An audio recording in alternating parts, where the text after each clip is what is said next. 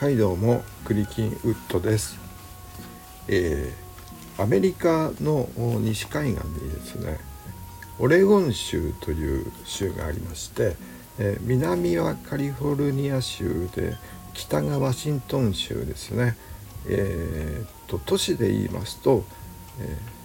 北にシアトル南にサンフランシスコ、え、そしてその間にあるところが、えー、オレゴン州はポートランドというところがございましてこのポートランドに、えー、実家があります、えー、一人の青年が、えー、24歳の時にですね、えー、あるアイデア本人はご本人は、えー、馬鹿げたアイデアと言っているんですがそれがねどういうものかというと、えー、日本製のカメラ1962年当時ですね。日本製のカメラがとてもアメリカで売れている。アメリカのプロのカメラマンさん、え、カメラマンさええ、日本製のカメラを使っている。ニコンのカメラが売れている。使っている。そしてドイツのカメラをね、え、ドイツ製のカメラを使わなくなったと。まあそれまではねドイツ製のカメラというものが優秀で、えー、みんな使っていたのが日本製のものを使っていない。であるならばその青年はねああのアスリートだったんですね陸上の選手だったんですけれどもアディダスのシューズを履いていて、えー、いたんですけれどもね、えー、ドイツ製のアディダスですねとても高い、うん、それで考えてみた。青年は日本製のちょっと安いドイツ製よりもねちょっと安い高品質のカメラがあるならばちょっと安いドイツ製のアディダスよりも安いアスリート用陸上用の靴が作れるんじゃないか。日本製のもので作れるんじゃないか。もっといいものが世に出せるんじゃないか。アスリートのために。それがいいんじゃないか。というね、えー、アイデアを思いつきまして、えー、彼は、えー、オレゴン大学から、えーとま、1年兵役を済まして、ましてね訓練を。その後スタンフォード大学で MBA っていう、えー、経営学修士号ですか？を取った取って、えー、まあ、卒業するんですけれどもそのスタンフォード大学での論文で、えー、そのことを書いたんですね。はい、すごく研究して、えー、輸入とかね関税のこととかを研究してで、え日本製のアスリート用陸上スパイクが、えアメリカ国内で売れるんじゃないかという論文を書いてえー、シミュレーションもしたそうなんですけれども他の学生はね、えー、見向きもしなくて、え、褒められもせず、え、大したことねえやみたいな感じでね、え言ってたらしいんですけどもね、え教授がね、えその論文をすごく高く評価して、えでその青年は、えすごく自信をつけたんですね。えで、えー、っとそのスタンフォード大学を卒業しまして、えー、実家に戻ってきたんですでついにね、えー、その時に就職しなきゃならないあるいは何か次のね将来何かしなきゃいけないっていう時にどうしてもそのこと、うん、自分のアイデアをね実行したくてならなくなるすごく馬鹿げたあの一人の人間ににできるのかどうかわからないけれどもとにかくやってみたい。っていう気持ちが芽生えまして、えー、そのことをね父親に話すんですね。そうすると幻覚で、えなんかそういう馬鹿げたことはやめろとかね、そういうことを言いそうな父親だったんですけれどもその時はなぜかね、えー、ちょっと前向きでね、えー、やってみろみたいな感じだったんですからね、えまず青年は、えまあもったいぶって言ってましたけどもこの青年というのがフィリップ・ナイトさんで、えナイキの創業者なんですけれども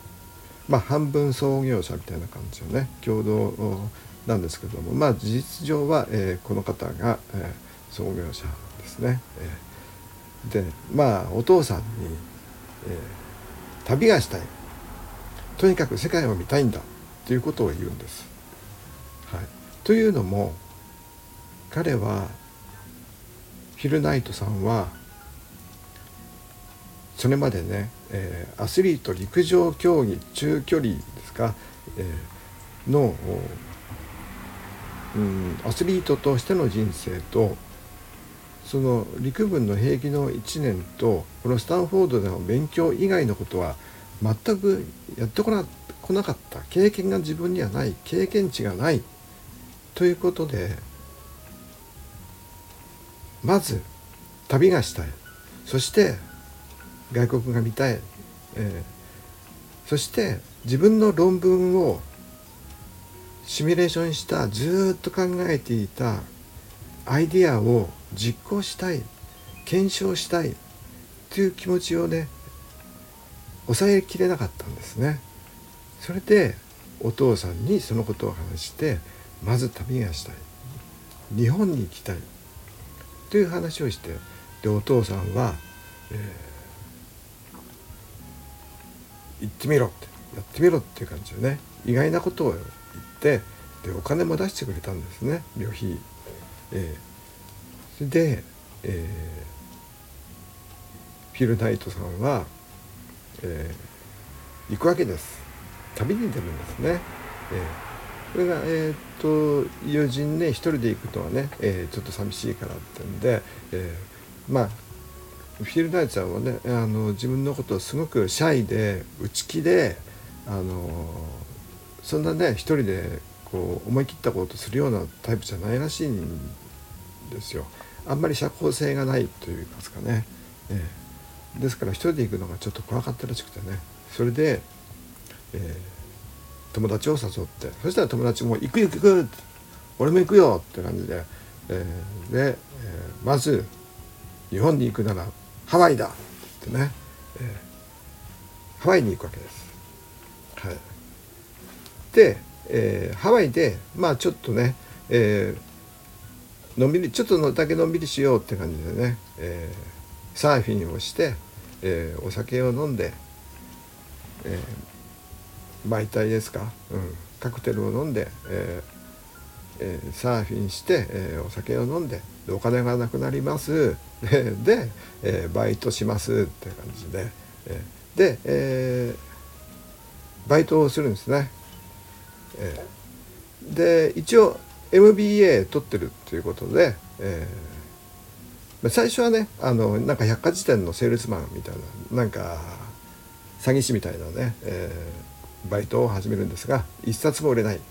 でやってらんねえよって感じでね。つまんないし。で社交性はないし。ねそんな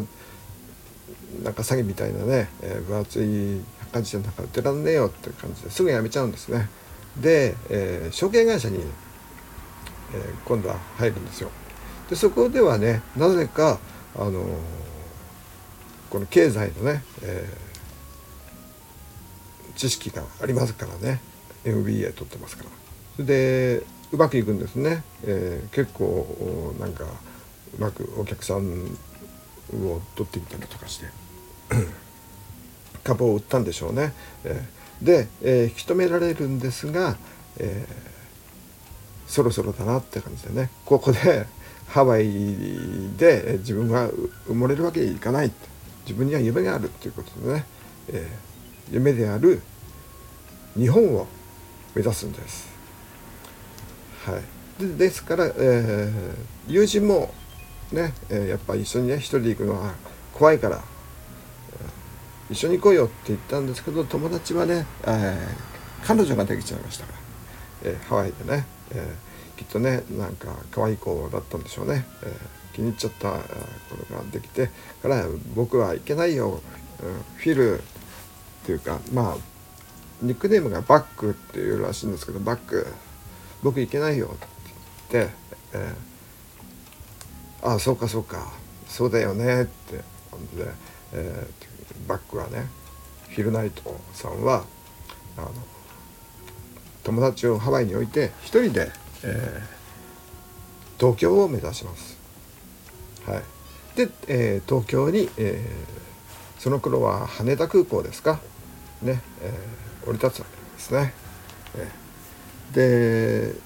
この1962年に、え、その青年は、え、そのビジネスのアイデアを持って、え、東京に、立ちました初めてアジアにね国外からあ出ましたと外国に来たのが日本ということですね。その1962年というのはね、えー、どういう年なのかといいますと、えー、まずね思い浮かべるのはビートルズが、えー、デビューとかねローリング・ストーンズのデビューとかね、えー、思い浮かぶかもしれないんですけどもアメリカではねあのまずねファッション的にこう思い浮かぶのはあのコッポラが、えー、制作して、えー、ルーカスジョージ・ルーカスが、監督した「アメリカン・グラフィティ」という映画が、えー、思い浮かぶと思うんですけれどもこれもね、えー、カリフォルニア州のモデストというね、えー、サンフランシスコからちょっと南かなちょっと内陸に入った南の方のあの地方都市なんですけれどもそこのお話でね、えー、高校を卒業した時の1962年の夏の一夜の話なんですけれども高校卒業した後大学に行くかどうかとかねそういう、えー、将来の話をする、えー、まあ、群像劇ですよね。よくあのー、この62年くらいのファッションのお手本みたいな感じでね、え結構出てきますけども。でまあこの年、えー、ね、ビーチボーイズがデビューしたということで、え曲も随分使われてますしえ、そういうオールディーズの音楽が使われててね、え、とてもこの青春映画としてふさわしい感じの映画でね、えーえー、まあサーフィンも流行ったわけですね、えー、ビーチボーイズのおかげかどうか分かりませんけども。まあこのねアメリカングラフィティにのにかのファッションに関しては、えー、また別でね、え、語りたいと思いますけれども。この映画のねキャッチコピーがね、えー、1962年の夏あなたはどこにいましたか？っていうのがキャッチコピーで。まあこの映画自体はね1974年ですかね、え、の映画なのでまあそういうことになるんですね。12年前、えー、かな。あなたはどこにいました。かまあジョージ・ルーカスが高校を卒業した頃のことなんですけども、えー、でまあなんとなくこの映画から見ると明るいね、えー、感じがするんですよね。あのー、なんていうの、うん、古きでもないけど、うん、古き良きアメリカと言われてね、えー、この時代を思い浮かべる人もあるかもしれないですよね。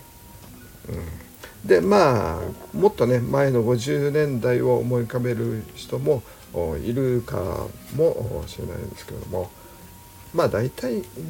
そうですねこのくらいのあのねアメ車とかねあとドライブインみたいなレストランでねあのローラースケートに、えー、乗ってねあのハンバーガーを運んでくるとかねそういうようなあのシーンがね思い浮かぶと思うんですけども。はいでまあそういうね、えーまあ、1962年というのは明るい雰囲気があるんですけれども国際的にはねあこのね1962年の夏ってねあのマリリン・モンローがねあの例の謎の死を遂げたんですよね。この夏8月4日ですね、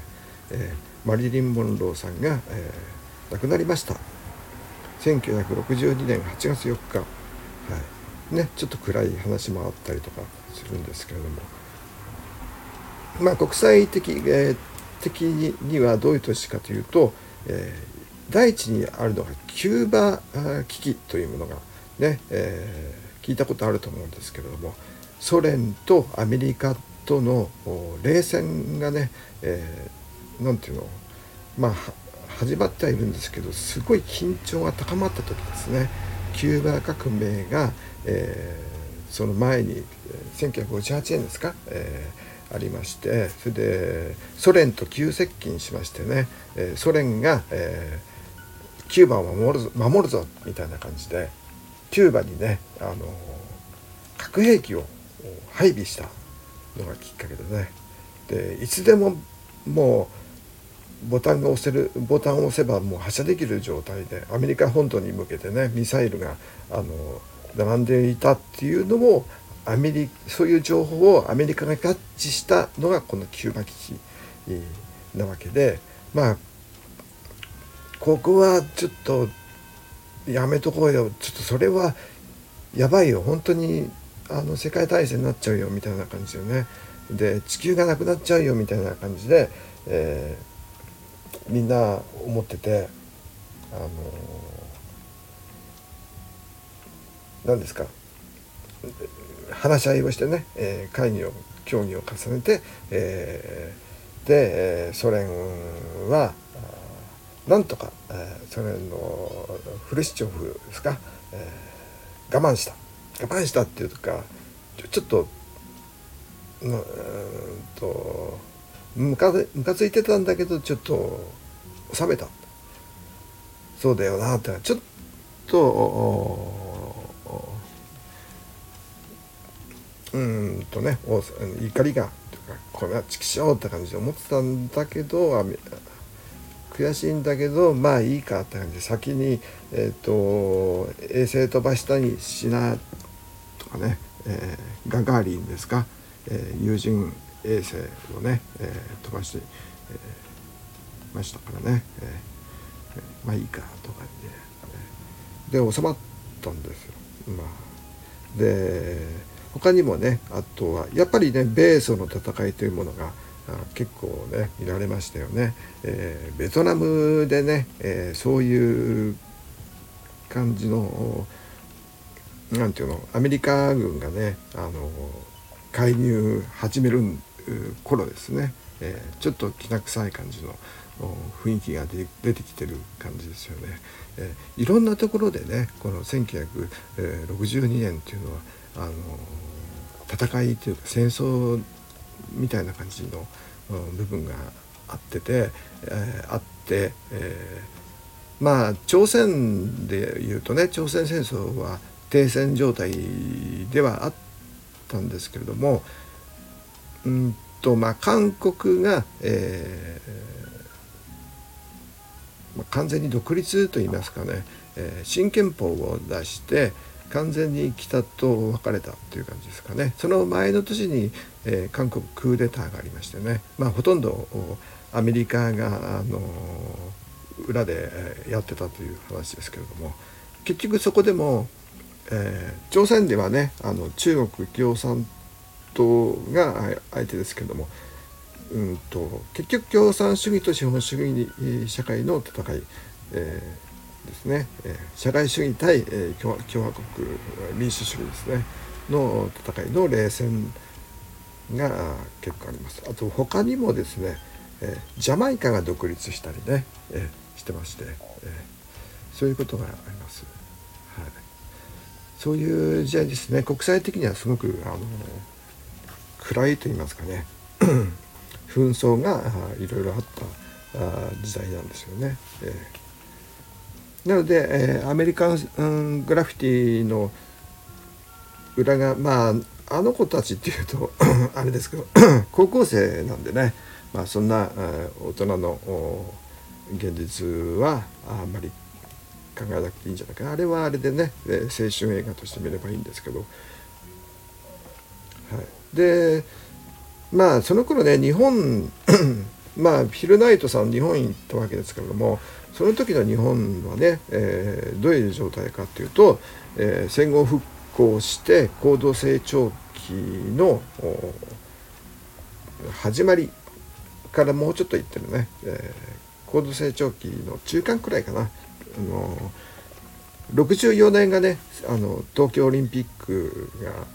もう始まりますからその2年前でなんで東京オリンピックの準備もありますし、えー、いろんな意味でね経済成長してましてただままだね完全にとは言えない状態で完全にあの何ですかアメリカから連合国からね独立したのは、えー、1952年なんでまだ10年しか経ってませんからね。あの貿易がね自由化されたのも、えー、あれですから貿易ねできなかったんですよね戦後直にはね。えーえー、で自由化されたのは、えー、もうちょっと後ですからね、えー、だんだんアメリカとはあのできたんですけどもよその国とかねなかなか国交がね、えー、回復しなかったりとかしてますから完全に、えー、アメリカの、え、支配下にあったわけですからね。えそれから10年、え経ちまして、えでその間にね朝鮮戦争があって朝鮮、え特需とがありまして、え復興を見せていたと。でその時やっぱりこう何て言いますかどういう状態だったのかっていうと、うん、まず物価で見ると分かると思うんです。物価とか収入とかですかね、えー、1962年の物価ねでで、えー、コーヒーがね、えー、喫茶店のコーヒーがね60円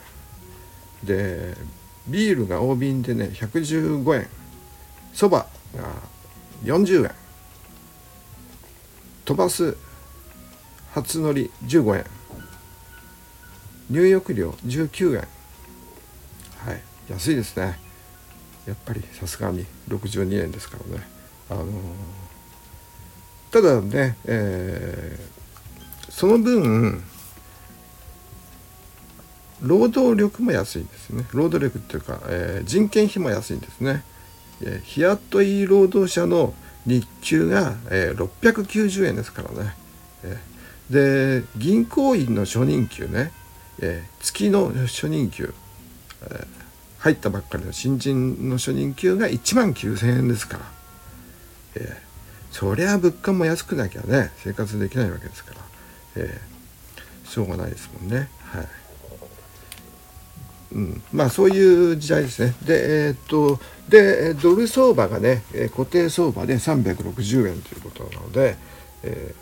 で、そういう、ふうに考えてみれば、1ドル持ってるだけでも、このフィルナイト青年が結構あの食えた食えたというかね1ドル360円の時代でしょ？それであのそばが50円なわけじゃないですか。1ドルでそば、が7杯。ね。5七35うん7杯。くらい。35で7杯そば食べて、えー、10円戻ってくる。すごい。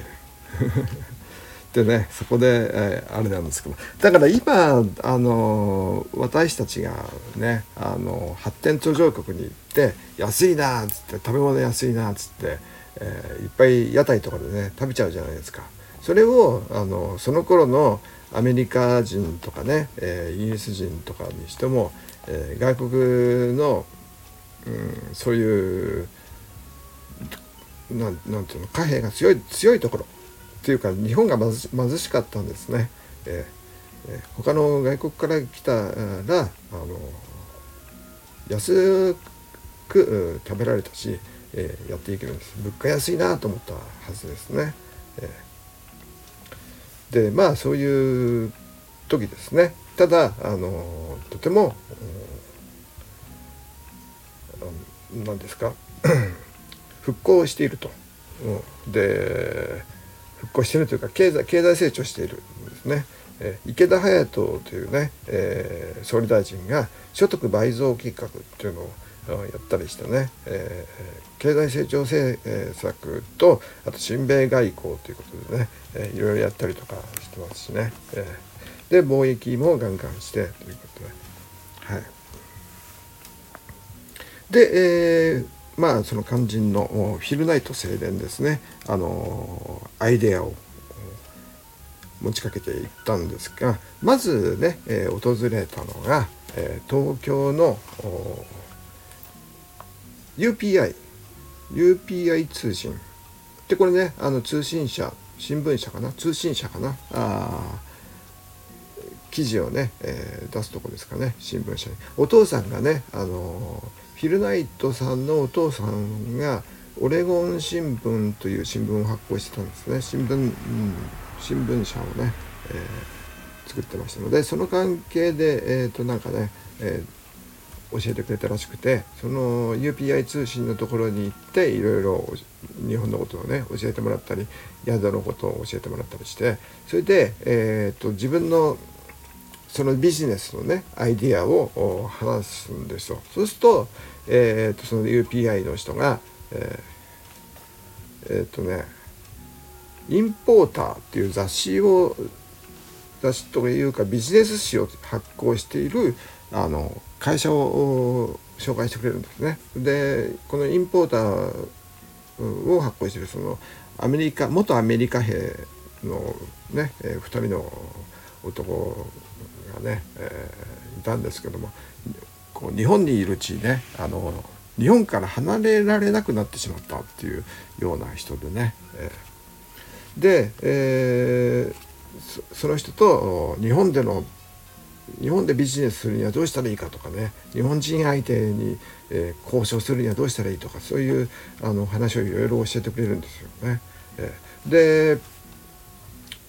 いろいろとね、えー、フィルナンさんを教わってああなるほどなーって感じで。日本人はそうかそうかそう。あのはっきりしないんだとかね。曖昧なんだとかね、えーうん、とりあえずイエスって言ってるだけなんだとかね。本当はノーなのかとかね。あのそういうこと聞いたら、うん、じゃないかなと思います。それでえっ、と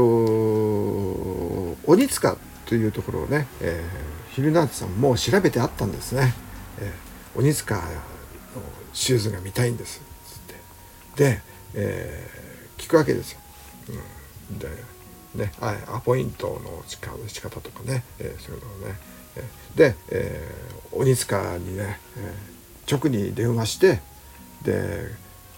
その鬼塚タイガーっていう会社は神戸にありますから。まあ今のあのアシックスですね、えー、神戸に行っちゃうんですね、え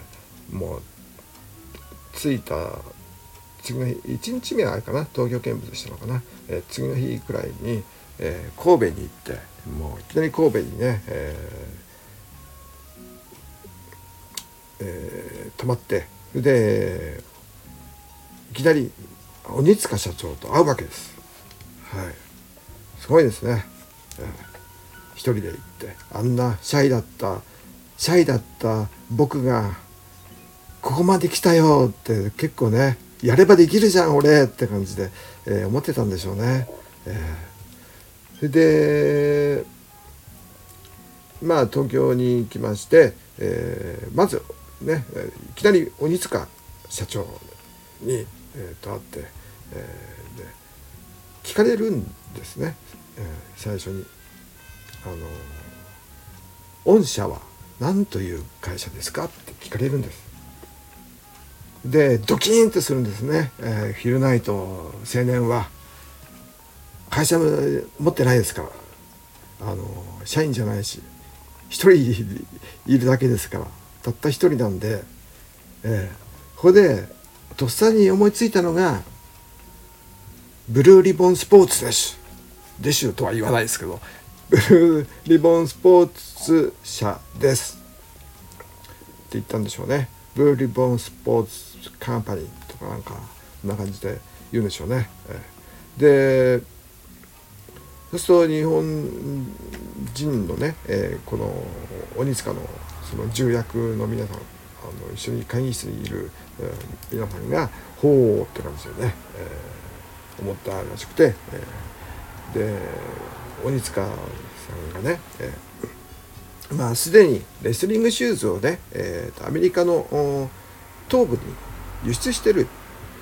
してるんですよって感じで言って。ただもっと売りたいと思ってたんですよねちょうどって感じで、えー、言うんです。まあそういう軽い 口調じゃないんでしょうけどもあしかも英語でしょうけども、うん、そう言うんですけども、えー、でフィル・ナイトさんはねすごっと思ってそれはちょうどよかったって感じでね、えー、ぜひともぜひともうちの会社でタイガーを扱わせてくださいってあの言うんです。私はできるんです。売れるんです。できますよって感じでね、えー、言うんですね、えー、すごく、うん、で鬼塚さんは、えー、信用しました、えー、そうか。じゃあとりあえずサンプルを送ります。って感じでね、えー、よろしくお願いします。って感じでね、えー、約束するんですね。えー、はい、で、えー、まあフィル・ナイスさんはね、えー、会社がそのブルーリボンスポーツっていう会社がないのにね、えー、あるなんつってね嘘をついたんですけどもとりあえずその承諾を得たといいますかね、えサンプルを送ってくれるっていう契約まで、え行ったので、えー、これはもう良かったんじゃない？よくやったよ僕よくやった。頑張った。って言って喜んで東京を出るんですね。あ東京じゃなくて神戸をね、え、神戸を後にするんです、はい、で、えー、ほっとして、えー、その後ね行きたかったところに、えーついでだからっていうことでねまだお金もの余裕があるしってことでアジア方面ね、えー、ヒマラヤとかですかあとインドとかベトナムとかですね、えー、どこボンベとかなんかですか？ああとはパリとかロンドンとかですか？あエジプト行って、うん、でアテネにえ最後かな？アテネに行って、えー、そのニケ神殿ね、えー、ニケ神殿を見るんです。でえー、っとニケっていうのは勝利の女神なんですけども、えー、ロームギリシャ神話のね、え、勝利の女神ニケをこの時のことをすごく覚えていると。ローマ神話でいうとニケっていうのはあのビクトリアですね、多分そうですだと思います。はい、で、えー、自分のねすごい勝ったというね勝利を確信し確信じゃないけどね、うん、僕頑張ったっていうもう思いで、えー、家に帰った。ですね。アメリカに帰ったと。まあお父さんからもうそろそろ帰ってこいよみたいな感じでね、えー、なんか連絡があったらしいんですけどもね、えちょっと遅れて、えー、翌年63年1963年の2月のですかね、えー、帰ってきた。ね。えー、話がねなんかすごく長くなっちゃって、え私はねもうちょっとはあの早くするつもりだったんですけどなんか余計なこと喋ってるような気がしますね。とりあえずですねはいここにまず、えー、架空の現、えー、存在しないブルーリボンスポーツ社が出来上がったということです。このブルーリボンというのはあのー、入賞者ですね、えー、アスリートがもらう優勝した時に、えー、もらうリボンがブルーリボンだということで、えー、それがとっさに思い浮かんだということですね。え、だフィル・ナイトさんはすごく勝利という言葉ね、え、勝つっていうのがね、え、好きなんですよね。え、まあみんな好きですけれどもね敗北よりはね、え、勝利の方が好きですから、まあそういうわけで、え、今日は、ここまでにします。長くなりすぎちゃいましたので、えー、ちょっとカットするかもしれないないです。はい、えー、最後まで聞いてくれて、えー、ありがとうございます、えー、今日はこの LINE にします。それでは失礼します。さようなら。